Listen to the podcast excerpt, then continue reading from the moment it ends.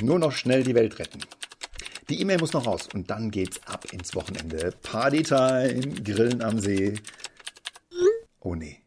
Was ist das denn jetzt? Scheiße! Ich habe das jetzt nicht an alle 100.000 Kolleginnen rausgeschickt, oder, oder habe ich?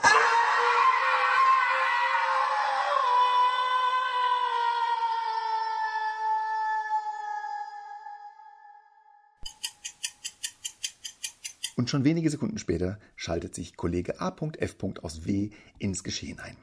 Hey Dude, ist dir eigentlich klar, dass du gerade an alle geschrieben hast?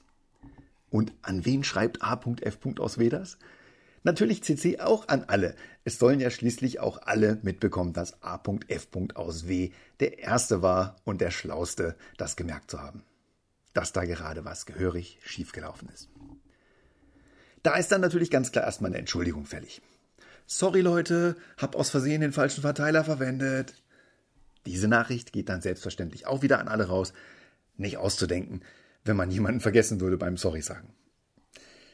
Inzwischen mischt sich dann auch noch Oberlehrer U.D. aus S ein und erklärt allen anderen die Welt. Leute, merkt ihr eigentlich, dass ihr alle auch an alle schreibt?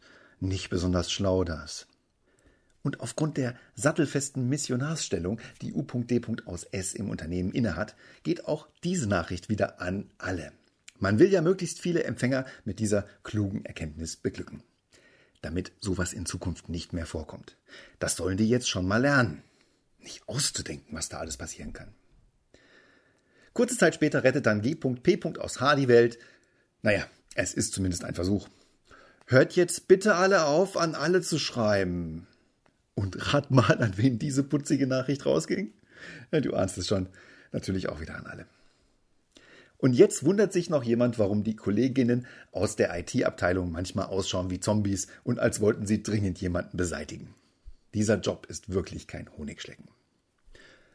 Mein Monitor ist kaputt. Okay, ist der Monitor denn eingeschaltet? Hey, ich bin doch nicht blöd. Natürlich ist er eingeschaltet. Dann schalten Sie ihn nochmal aus. Oh, Jetzt geht er plötzlich wieder. Das ist ja Zauberei. Ja, das IT-Problem sitzt eben in 99,9% der Fälle vor dem Computer. So, jetzt muss ich aber mal eine Lanze brechen für uns Menschen. Wir haben ja gerade mal vor ein paar hunderttausend Jahren damit angefangen, das analoge Kommunizieren zu üben. Da kann man ja jetzt kaum erwarten, dass nach etwas mehr als 50 Jahren in der digitalen Welt alles rund läuft, oder? Da braucht man eben viel Geduld sehr viel Geduld. Nun ja, gut gemeint ist eben nicht immer gut gemacht. Oder der kleine Bruder bzw. die kleine Schwester von Scheiße.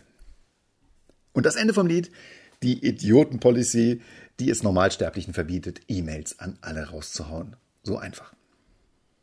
Die meisten von uns sind sich meistens gar nicht bewusst, welche Konsequenzen äh, ihre Kommunikation hat und dass es Kommunikation ohne Konsequenzen gar nicht geben kann. Schlagzeile. Getreide wird knapp, Preise gehen durch die Decke. Erste Hamsterkäufe beobachtet. Nudelregal komplett leer. Ja, also dann aber mal schnell los zum Supermarkt und einen Jahresvorrat Nudeln kaufen, bevor die Hamster einem alles weggekauft haben. Ich bin ja schließlich nicht doof, ne? Scheiß Hamster. Also metaphorisch, die zweibeinigen. Aber Hamstern die Hamster jetzt, weil sie Hamster sind, oder hamstern die Hamster, weil die Presse über das Hamstern berichtet hat? Und damit Millionen darauf aufmerksam gemacht hat, dass es Hamster gibt. Die Presse und die Medien leben von Reichweite, ganz klar. Und unsere Gehirne sind so verdrahtet, dass wir den für uns negativen Informationen die meiste Aufmerksamkeit schenken. Das hat damit zu tun, dass die Hauptaufgabe unseres Gehirns die ist, uns am Leben zu halten. Wenn der Säbelzahntiger um die Ecke kommt, sollten bestenfalls sofort alle Alarmsysteme anspringen. Und nicht sowas wie, oh, schau mal, eine süße Mietekatze. Todeszeitpunkt 12.40 Uhr. Todesursache wurde mit Haut und Haaren verspeist. Lecker, sagt das Tigerkazitazi. Mit Schlagzeilen wie, in einem Mehrfamilienhaus in der Ludwigstraße gab es heute keinen Streit. Oder eine Gruppe von Teenagern ist nach einer Tour durch die Clubs der Stadt mitten in der Nacht sicher nach Hause gekommen. Es geht allen gut. Oder sowas wie Grillfest mit den Nachbarn endet in einem sehr schönen Abend. Alle haben sich lieb.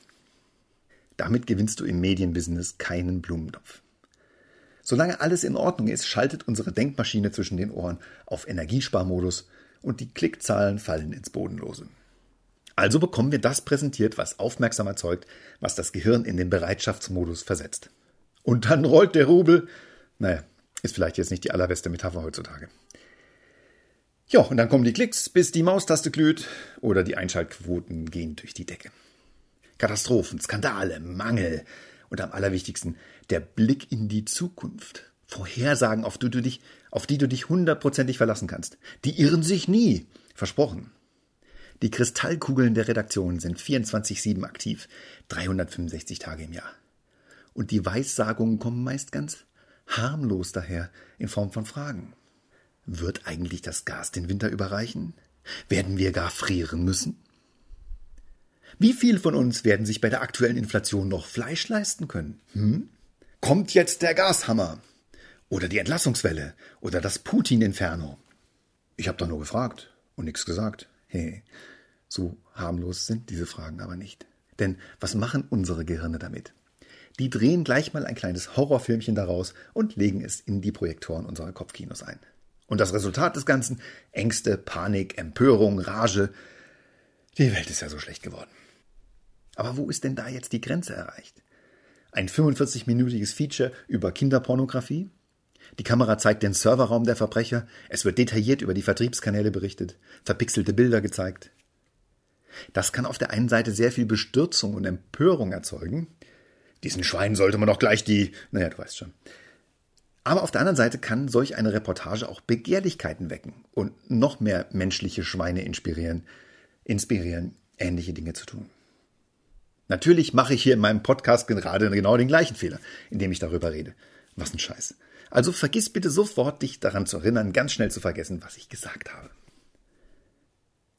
Und dann auch noch die ganze Phalanx an Murder-Mystery-Sendungen. Auf den öffentlich-rechtlichen Sendern läuft ja quasi Dauerschleife Mord und Totschlag. Tatort, Polizeiruf, Inspektor X und Kommissario B, Morden im Norden, skandinavischer Nerventerror. Die Liste ist endlos. Was hab ich nicht in den letzten 20 Jahren Tatort schauen schon alles gelernt über das perfekte Verbrechen?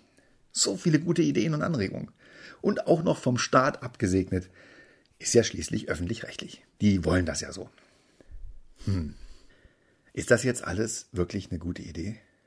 Wir dürfen hier einfach nicht vergessen, dass alles, was wir in unsere Gehirne reinlassen, Spuren hinterlässt und einen Effekt auf uns hat.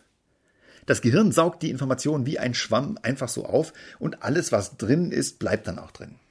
Zum Teil nur unterbewusst, aber es bleibt drin. Und irgendwann kommt es vielleicht in ähnlicher oder anderer Form wieder an die Oberfläche. Und dann passieren Dinge. Manchmal gute Dinge, die uns helfen, aber leider auch sehr oft Dinge, die einfach nur zum Kotzen sind.